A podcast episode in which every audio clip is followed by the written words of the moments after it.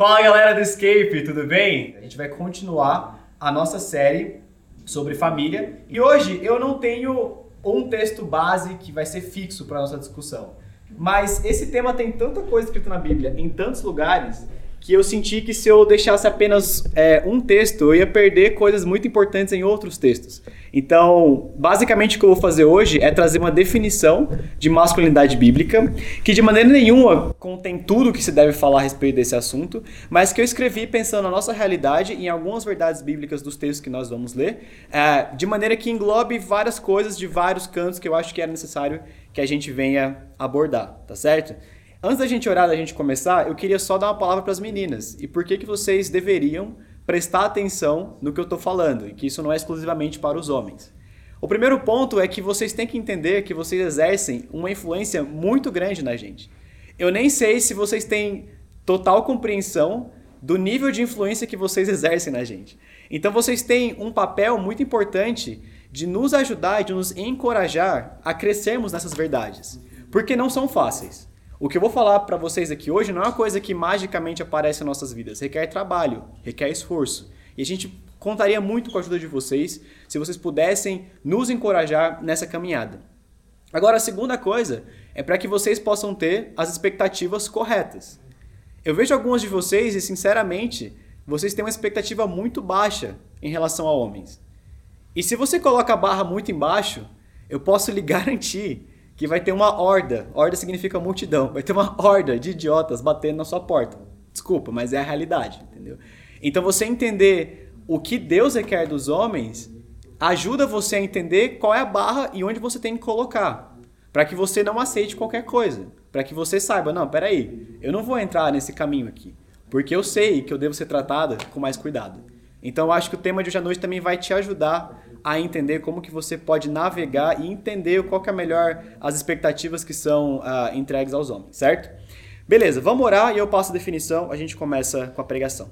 Senhor, eu te agradeço pelo teu amor, te agradeço porque nós estamos aqui, é bem diferente, é bem estranho, mas te agradecemos pela oportunidade, te agradecemos porque o Senhor está conosco.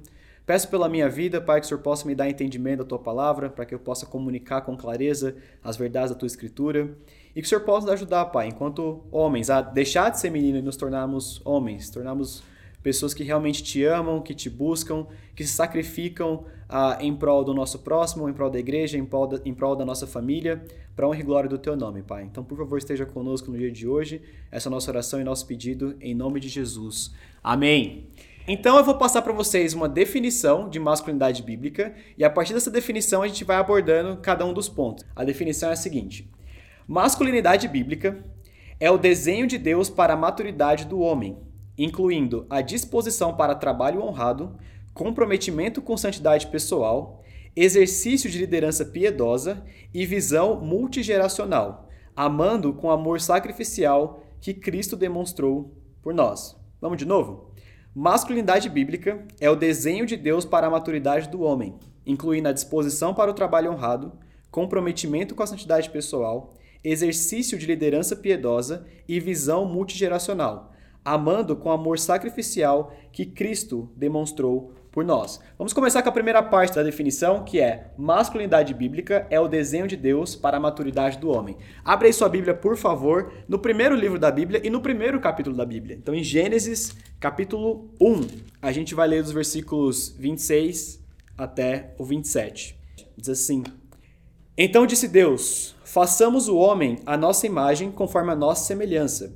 Domine ele sobre os peixes do mar, sobre as aves do céu, sobre os grandes animais de toda a terra e sobre todos os pequenos animais que se movem rente ao chão. Criou Deus o homem à sua imagem. A imagem de Deus o criou. Homem e mulher os criou. Sempre quando a gente vai falar sobre o tópico de masculinidade e feminilidade, a gente tem que voltar para a nossa origem. E a nossa origem está bem aqui, no livro de Gênesis. E a gente percebe que Deus criou a humanidade à sua imagem e semelhança. Isso significa que tanto homens quanto mulheres, ambos, ambos transmitem ou representam ou são portadores da imagem de Deus. Isso não é um trato exclusivo dos homens ou das mulheres. Ambos foram criados, de acordo com o versículo 27, ambos foram criados à imagem e semelhança de Deus. Isso significa que se você é homem ou mulher, você é assim porque Deus quis que fosse assim. Deus não precisava ter nos criado dessa maneira. Deus poderia ter nos criado assexualmente, ou de qualquer outro jeito, ou como os anjos, por exemplo. Mas ele de fato quis que nós fôssemos homens e mulheres.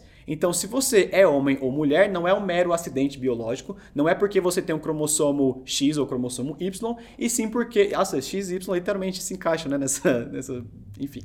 É, não é porque você tem esses cromossomos, mas sim porque Deus quis que você fosse dessa maneira. Certo? Então, essa é primeira coisa que você tem que entender é que a criação do homem e da mulher parte da vontade de Deus.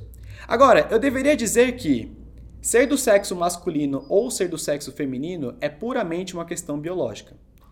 Se você nasce com os cromossomos XY, você é do sexo masculino. Masculino. Mas não necessariamente você é um homem. Vou dar um exemplo. O Dani, da Jaque do Pilps, o Joaquim, do Bruno e da Sandrinha, eles são do sexo masculino. Eles são biologicamente do sexo masculino. Mas eles não são homens.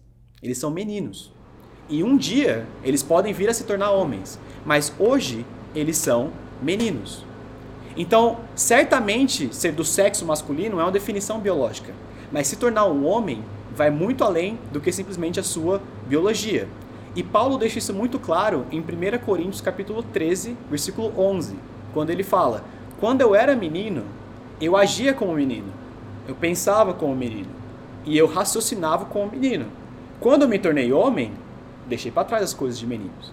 Então Paulo está dizendo que há uma diferença entre você ser um menino e você ser um homem. Esse pulo, essa mudança, essa maturidade que você tem que adquirir não passa simplesmente com o tempo. Não é porque o tempo passa que automaticamente você ganha a chancela de ser um homem. Isso é algo que é conquistado através da sua maturidade. É conquistado quando alguns dos traços que nós vamos conversar hoje são a realidade na sua vida. E a verdade é que tem uma coisa muito triste acontecendo hoje, dentro da igreja e no mundo como geral, que são meninos que são capazes de fazer a barba. Entenderam?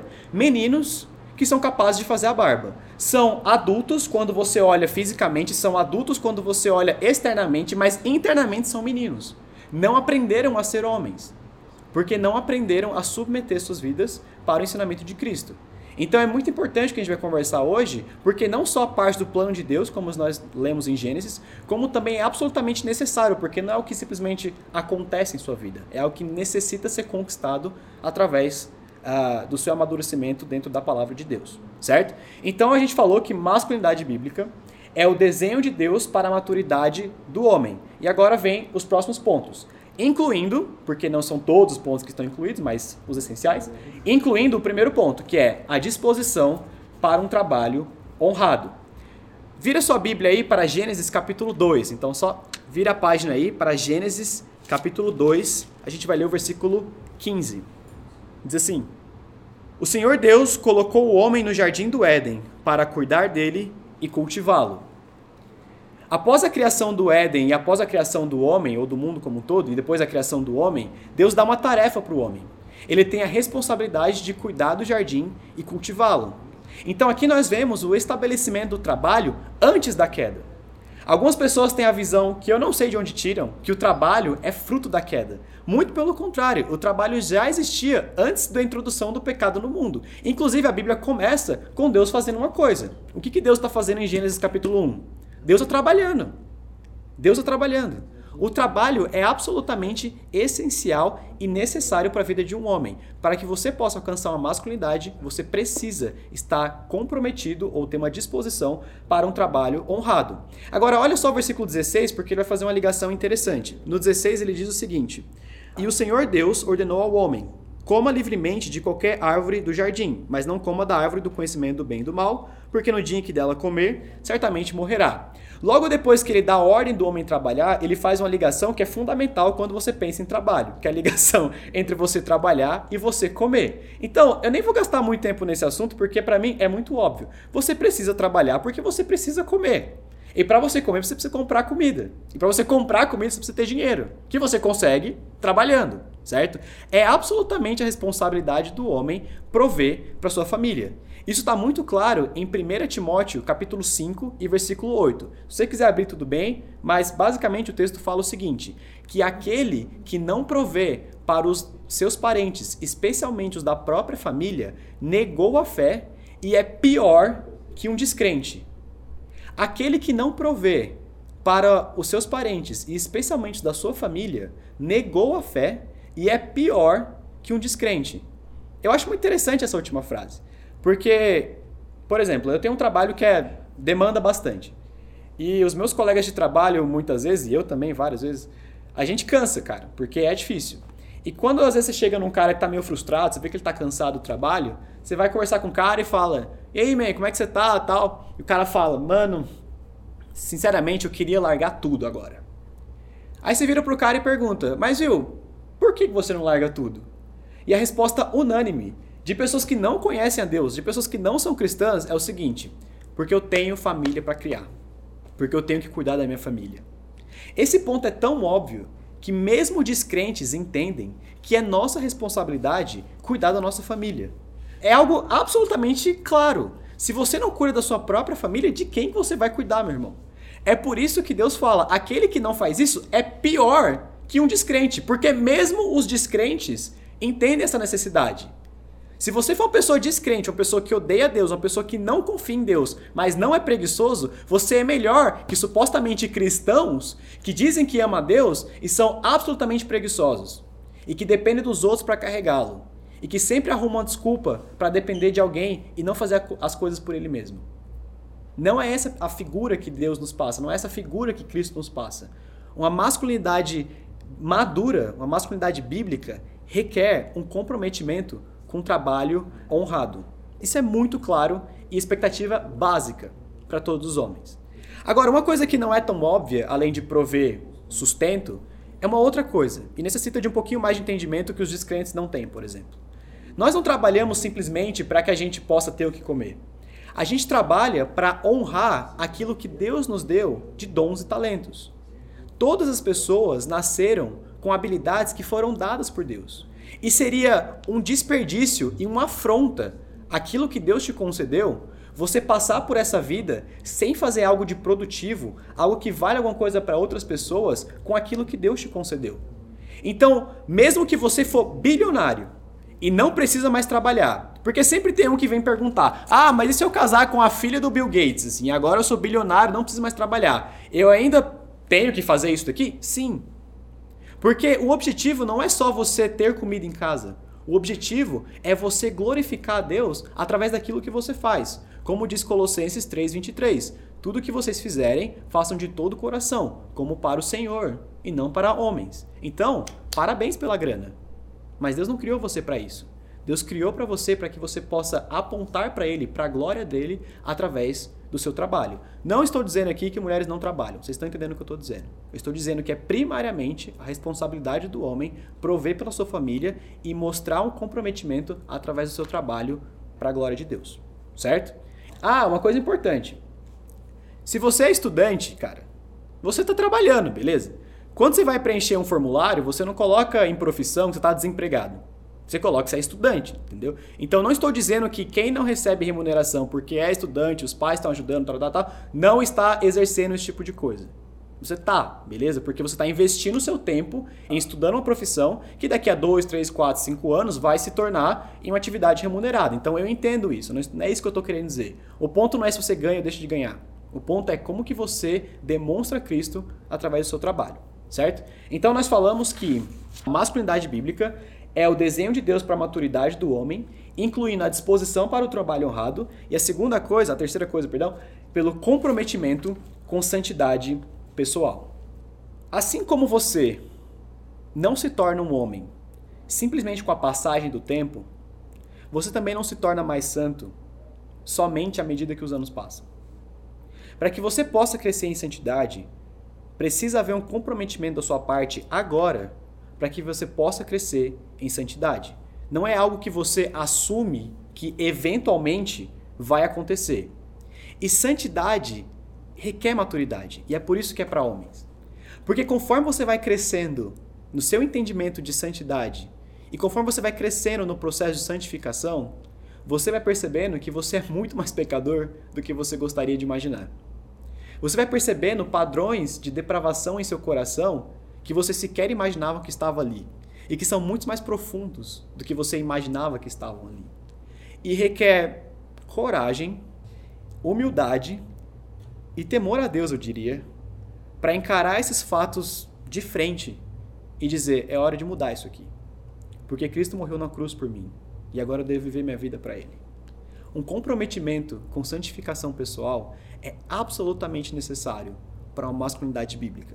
É por isso que Paulo fala para Tito, lá em Tito capítulo 2 e versículo 3, para que Tito, que é um pastor, encorajassem os jovens, e não é jovens no geral, são jovens homens, encorajem os jovens a exercer a prudência, ou em outras traduções, para exercer o autocontrole.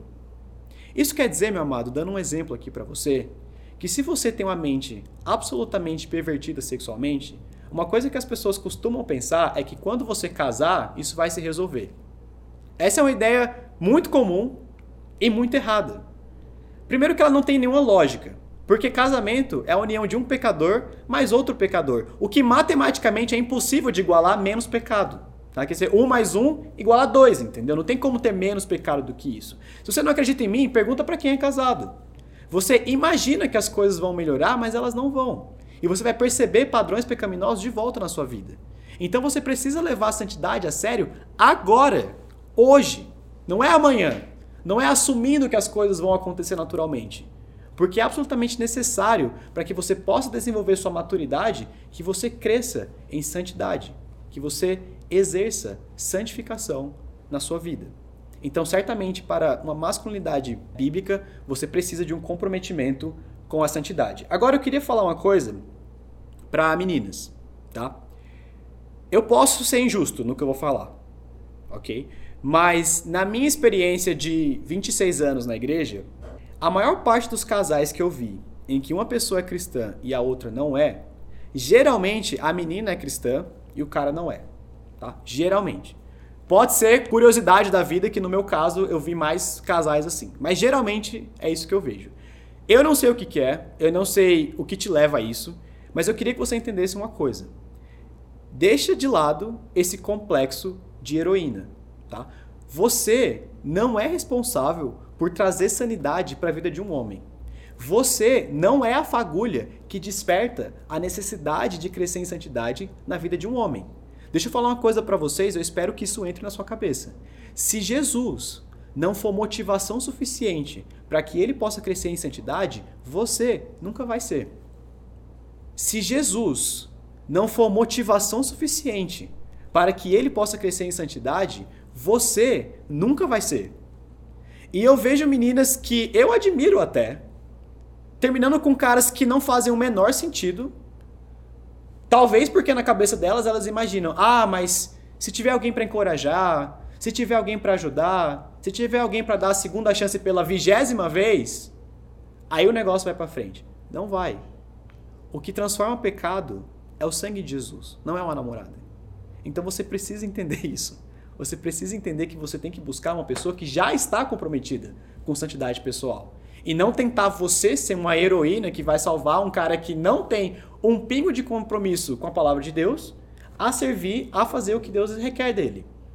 Porque essa transformação é o Espírito Santo que faz, não é você.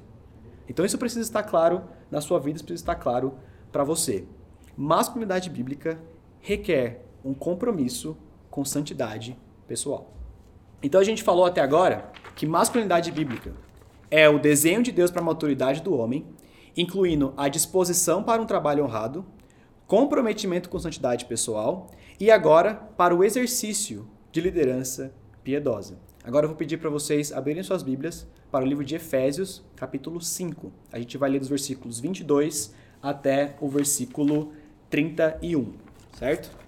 Diz assim: Mulheres, sujeite-se cada um a seu marido como ao Senhor, pois o marido é o cabeça da mulher, como também Cristo é o cabeça da igreja, que é o seu corpo, do qual ele é Salvador. Assim como a igreja está sujeita a Cristo, também as mulheres estejam em tudo sujeitas a seus maridos. Maridos, ame cada um a sua mulher, assim como Cristo amou a igreja e o entregou-se por ela, para santificá-la, tendo-a purificado pelo lavar da água mediante a palavra, e para apresentá-la a si mesmo como igreja gloriosa, sem mancha, nem ruga ou coisa semelhante, mas santa e inculpável. Da mesma forma, os maridos devem amar cada um a sua mulher como a seu próprio corpo. Quem ama sua mulher ama a si mesmo. Além do mais, ninguém jamais odiou seu próprio corpo. Antes o alimenta e dele cuida, como também Cristo faz com a igreja, pois somos membros do seu corpo. Por essa razão, o homem deixará o pai e mãe e se unirá à sua mulher, e os dois se tornarão uma só carne. Uma marca fundamental da masculinidade bíblica é que homens lideram. Eu sei que dizer isso no tempo de hoje é meio perigoso, e eu sei que vai, de certa forma, contra o que a cultura nos fala. Mas, biblicamente, homens lideram. Homens foram chamados para exercer liderança dentro de suas famílias, e a gente vai olhar em outros contextos também. Homens foram chamados para liderar. Isso não quer dizer que mulheres não lideram. Eu vou dar um exemplo. No começo da minha carreira, eu tive duas chefes mulheres. A minha primeira chefe e a minha segunda chefe, as duas eram mulheres. E eu não encontrei até hoje pessoas que tinham mais traços de liderança do que essas duas. Elas eram chefes. Sabe o que é ser chefe? É tipo organizar o time e colocar uma visão e falar: vamos lá, galera, a gente vai nessa direção aqui e chamar todo mundo para dentro do esquema. Era um negócio impressionante. Eu não estou dizendo, o texto está dizendo, que mulheres não lideram. Mas o que o texto está falando é que, dentro da ordem da criação, e especificamente aqui dentro da família, Deus estabeleceu papéis diferentes para homens e mulheres. E aos homens, ele encarregou com a liderança. É dada aos homens a responsabilidade de liderar a sua família. E agora a gente precisa entender como que essa. Isso está escrito, na verdade, se você for olhar, nos versículos 22 e 23, certo? Pois o marido é o cabeça da mulher, como também Cristo é o cabeça da igreja. Isso foi dado aos homens ok? Então agora a gente precisa entender como que essa liderança é exercida. E a primeira coisa que a gente precisa entender é que essa liderança é exercida em amor. Olha só o versículo 25. Maridos, ame cada um a sua mulher, assim como Cristo amou a igreja e entregou-se por ela. Eu li um livro quando estava na faculdade ainda, é, que em inglês chama Good to Great. É, nossa, falei que nem Piracicabana agora. E em português chama Empresas Feitas para Vencer. É, uma coisa, é um livro de negócios, nada a ver com Bíblia nem nada. Mas eu achei interessante esse livro porque ele, ele vai passando alguns, algumas características que empresas que conseguiram durar muito tempo, muitos anos, conseguiram ser líderes de mercado, é, tinham e alcançaram através dessas características que ele apresenta no livro. E a última característica que ele fala é algo que ele chama de liderança, que no livro chama liderança nível 5. Faz sentido dentro do contexto do livro. E eu não lembro mais nada do livro, a não ser esse capítulo. E eu lembro que o autor, que é Jim Collins, o nome dele, ele argumenta uma coisa muito interessante. Ele fala: Eu comecei esse livro tentando achar tudo que uma empresa tem que fazer para ser excelente. E eu estava convicto que liderança não ia ser uma delas. Não podia ser uma coisa que uma pessoa fazia. Tinha que ser algo que era cultural, de todo mundo. Mas conforme eu analisando os dados, eu fui chegando cada vez mais à conclusão de que liderança é absolutamente essencial. Eu concordo com a visão dele. Liderança é essencial para que você consiga atingir objetivos. Sem liderança, você não caminha para lugar nenhum. É por isso que é necessário haver liderança dentro da família. Porque Deus estabeleceu que a família foi feita como nós conversamos lá na primeira pregação, para que a gente possa crescer em santidade mútua. Para que esse objetivo seja alcançado, é necessário haver liderança para que as pessoas saiam desse ponto e consigam chegar no estado desejado. Então, é necessário ter liderança. E aos homens foi entregue a responsabilidade de liderar a sua família. E agora, a gente precisa entender que essa liderança é primariamente exercida em amor, como o versículo 25 que a gente leu. Maridos, ame cada um a sua mulher, assim como Cristo amou a igreja. Isso significa que essa liderança não é tirânica. Essa liderança não é. Deus não deu essa liderança ao homem para ratificar uma posição de poder em relação às outras pessoas da família. Não é que você pode sentar na sua poltrona e falar, mulher, traz minha cerveja aí, entendeu? Não é isso que o texto está falando. Pelo contrário, o exemplo que o texto dá para que você possa liderar a sua família, para que você possa amar a sua família, é o exemplo de Cristo, que se entregou por ela, que se sacrificou por ela. Então você precisa exercer essa liderança em amor. Isso significa que todos os outros são mais importantes do que você. Se alguém tem que fazer um sacrifício para que a família permaneça segura, para que a família permaneça salvo, para que haja o que comer dentro da casa, você tem que fazer esse sacrifício. É sua responsabilidade. Foi determinado por Deus dentro dos papéis específicos de homens e mulheres da criação. Eu lembro de ter lido uma vez algo que eu lembrei agora antes da pregação. E eu não verifiquei essa informação, tá? Então vou ser bem honesto aqui que eu não, não deu tempo de olhar para ver se a informação é verdade, mas eu acho que é. E basicamente era um cara contando que nessas revistas de mulher que tem, sei lá, caras, não sei. Numa dessas revistas, não foi cara, é só um exemplo, tá? É, que foi feita a pergunta, viu? Quando o Titanic estava afundando e foi dada a ordem de deixar os botes para mulheres e crianças, essa ordem você acha que foi justa ou ela foi injusta? Ela deveria ter sido diferente? E um grande número de pessoas respondeu: então, foi injusta. Deveria ter sido 50% homens, 50% mulheres. Bom, e crianças no meio. Se você é um homem cristão, meu amigo, e você tá lá, você morre. Beleza? Você morre.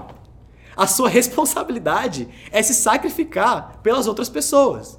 Você não se coloca à frente dos outros. Pelo contrário, você segue o exemplo de Cristo, se necessário entregando a vida, que foi exatamente o que ele fez, para que ela pudesse viver, para que ela pudesse se sustentar e para que ela pudesse continuar. Você tem a responsabilidade de sacrificar pela sua família, se necessário, com a própria vida. Porque a liderança que você exerce, embora você realmente seja o líder, ela tem que ser exercida, tem que ser exercida com base no amor. Agora, não só essa liderança é com base no amor, como também ela é feita ou ela visa a santificação. Olha só o versículo, vamos ler do 25 ao 27 para ter o contexto. Maridos, ame cada um a sua mulher, assim como Cristo amou a igreja e entregou-se por ela, para santificá-la, tendo-a purificada pelo lavar da água mediante a palavra, e para apresentá-la a si mesmo como igreja gloriosa, sem mancha, nem ruga ou coisa semelhante. Mas o que? Santa e inculpável. Você é o responsável pelo clima espiritual da sua família. E você tem a responsabilidade de liderar sua família no processo de santificação.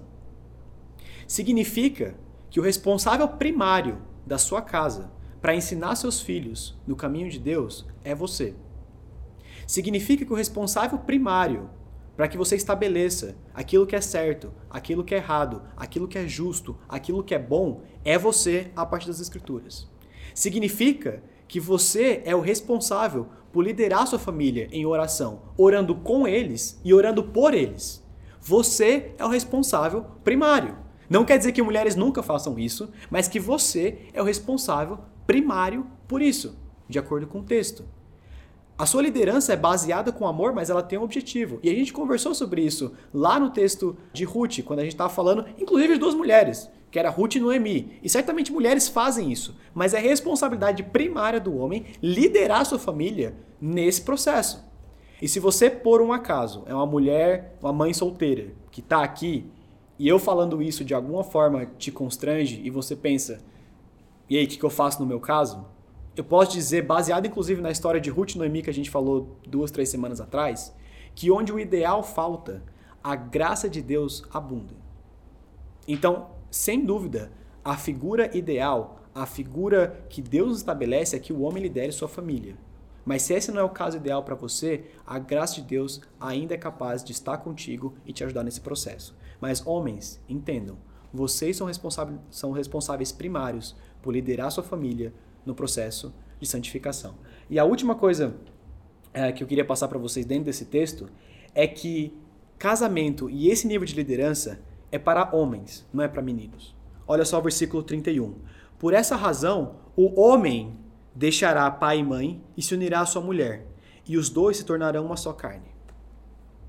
Para você exibir esse nível de liderança, para você ser capaz de liderar em amor, liderar sacrificialmente e liderar visando a santificação, você não consegue fazer isso quando você é menino. Você não consegue fazer isso quando você é dependente. Você não consegue fazer isso quando você não investiu na sua santificação pessoal e quando você é incapaz de governar a própria vida. Você precisa se tornar um homem para que isso venha se tornar uma realidade na sua vida. Você precisa se tornar um homem para que você consiga mostrar para a sua família como que é uma masculinidade bíblica, uma masculinidade saudável dentro do contexto que Deus te deu, certo? Aí você me pergunta, muito legal, beleza, entendi, mas aqui é o escape. Jovens de 18 a 24 anos, que eu diria 98%, não são casados.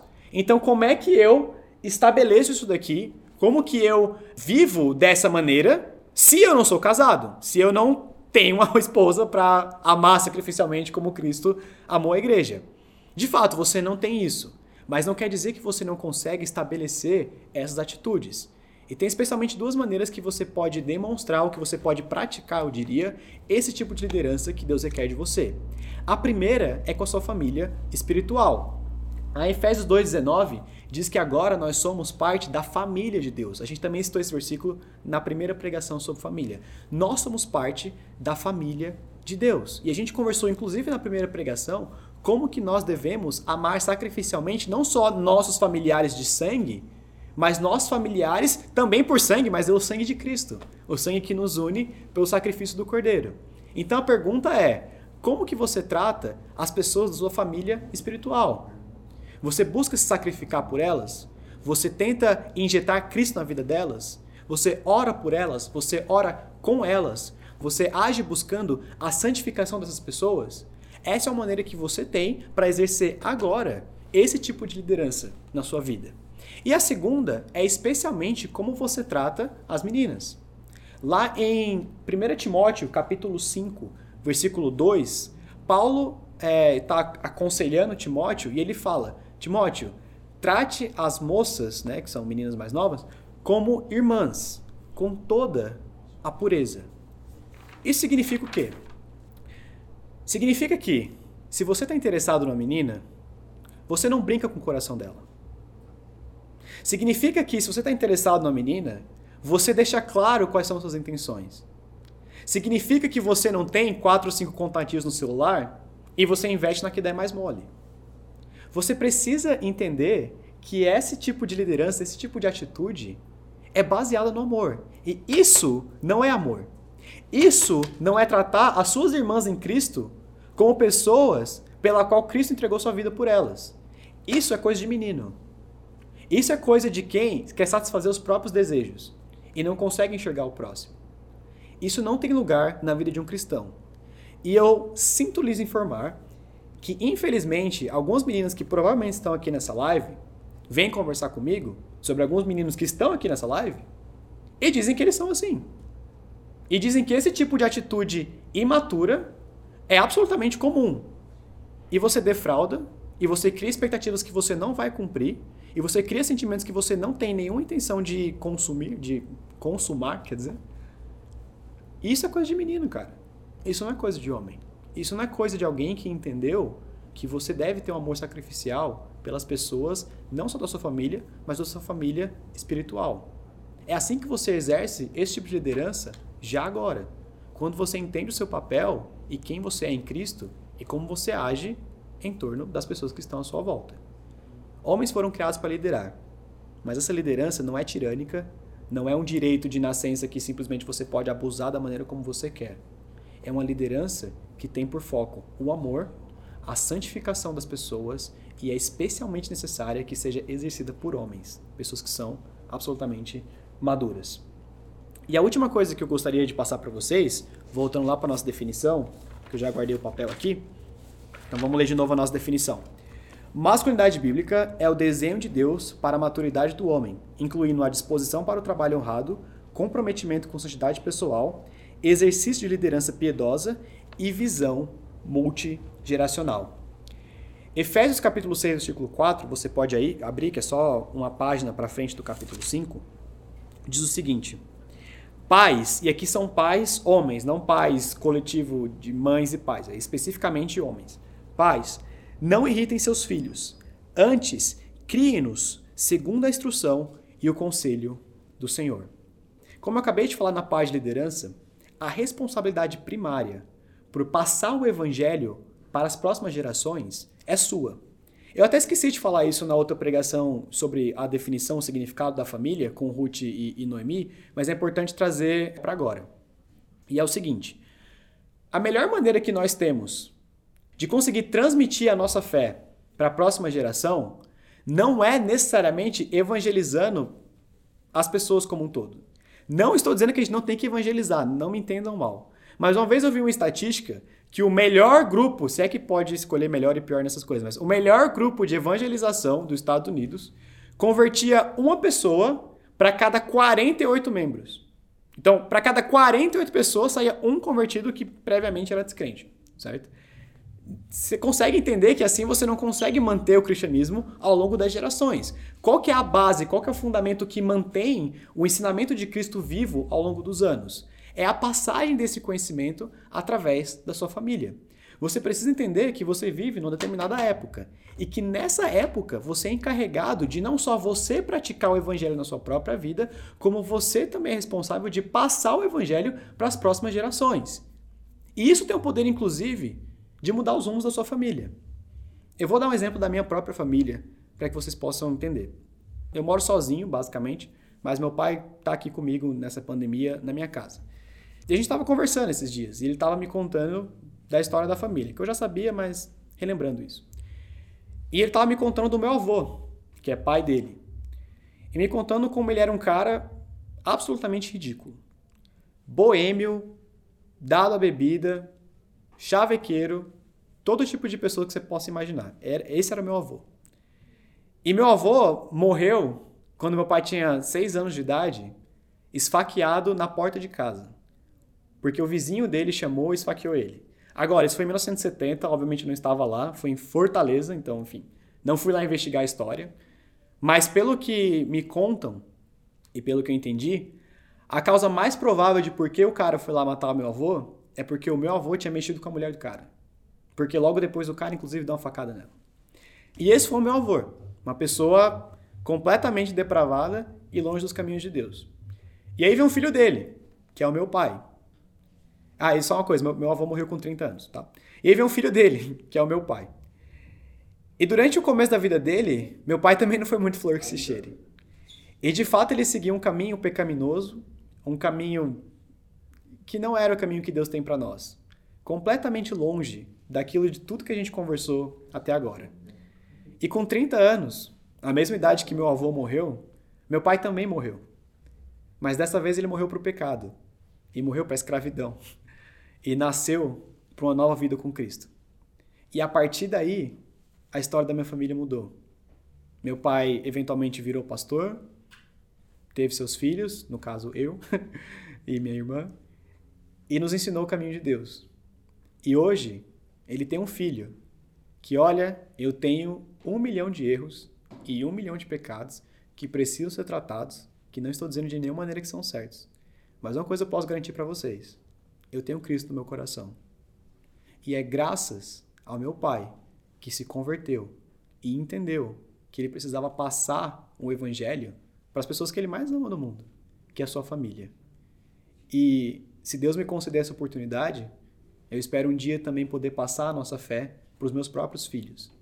E assim, a gente sair de uma família que vem de um histórico de homens boêmios, de homens que é, é, eu tô querendo usar algumas palavras que eu tô pensando bem, acho melhor não falar.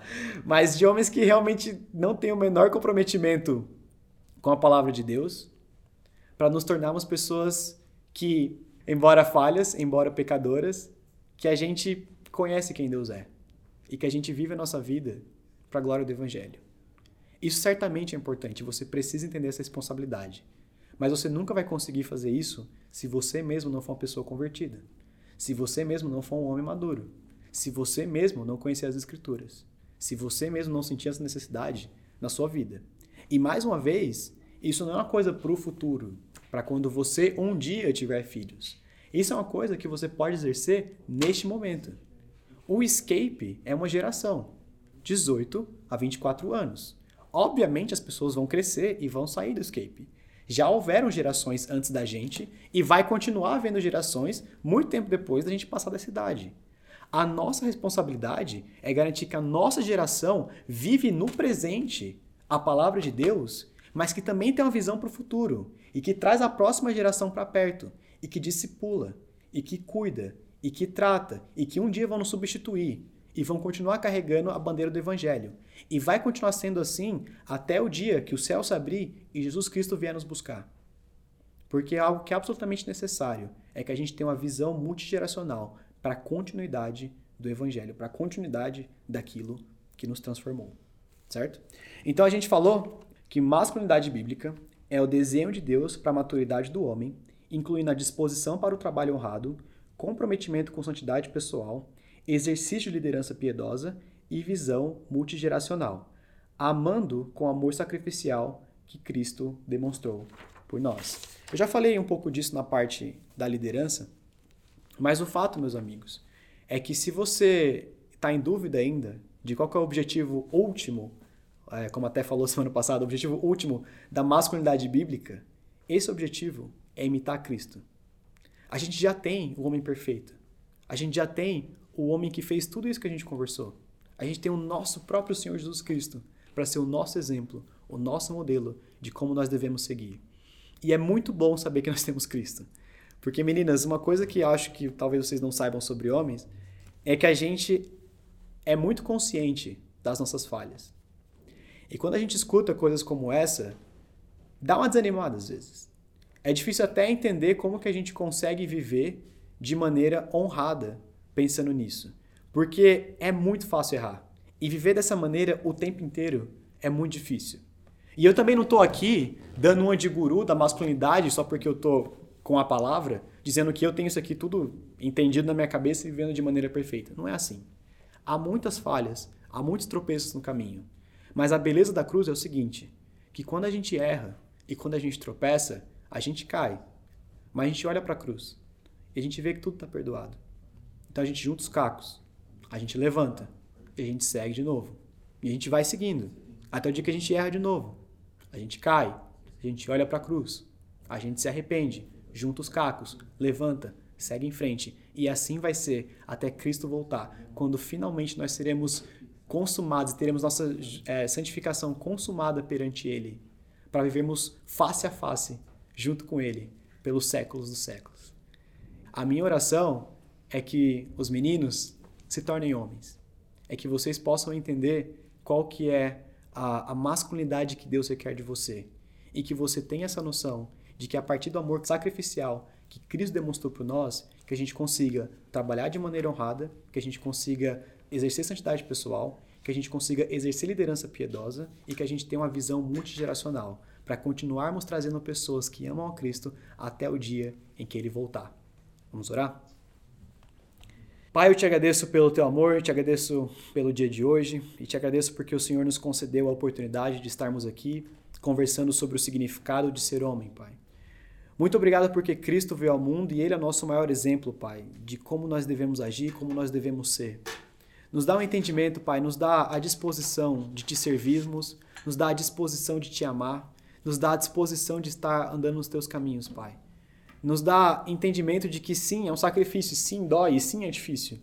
Mas a gente pode fazer, porque nós temos o poder do Espírito Santo em nossas vidas, Pai. O Espírito Santo habita em nós e ele é capaz de nos levar a uma vida que te honra, que te honra em todos os aspectos, inclusive o nosso gênero, Pai. Então nos ajuda a sermos homens de verdade, que te honram, que te buscam para a glória do teu santo nome. Em nome do Senhor Jesus. Amém.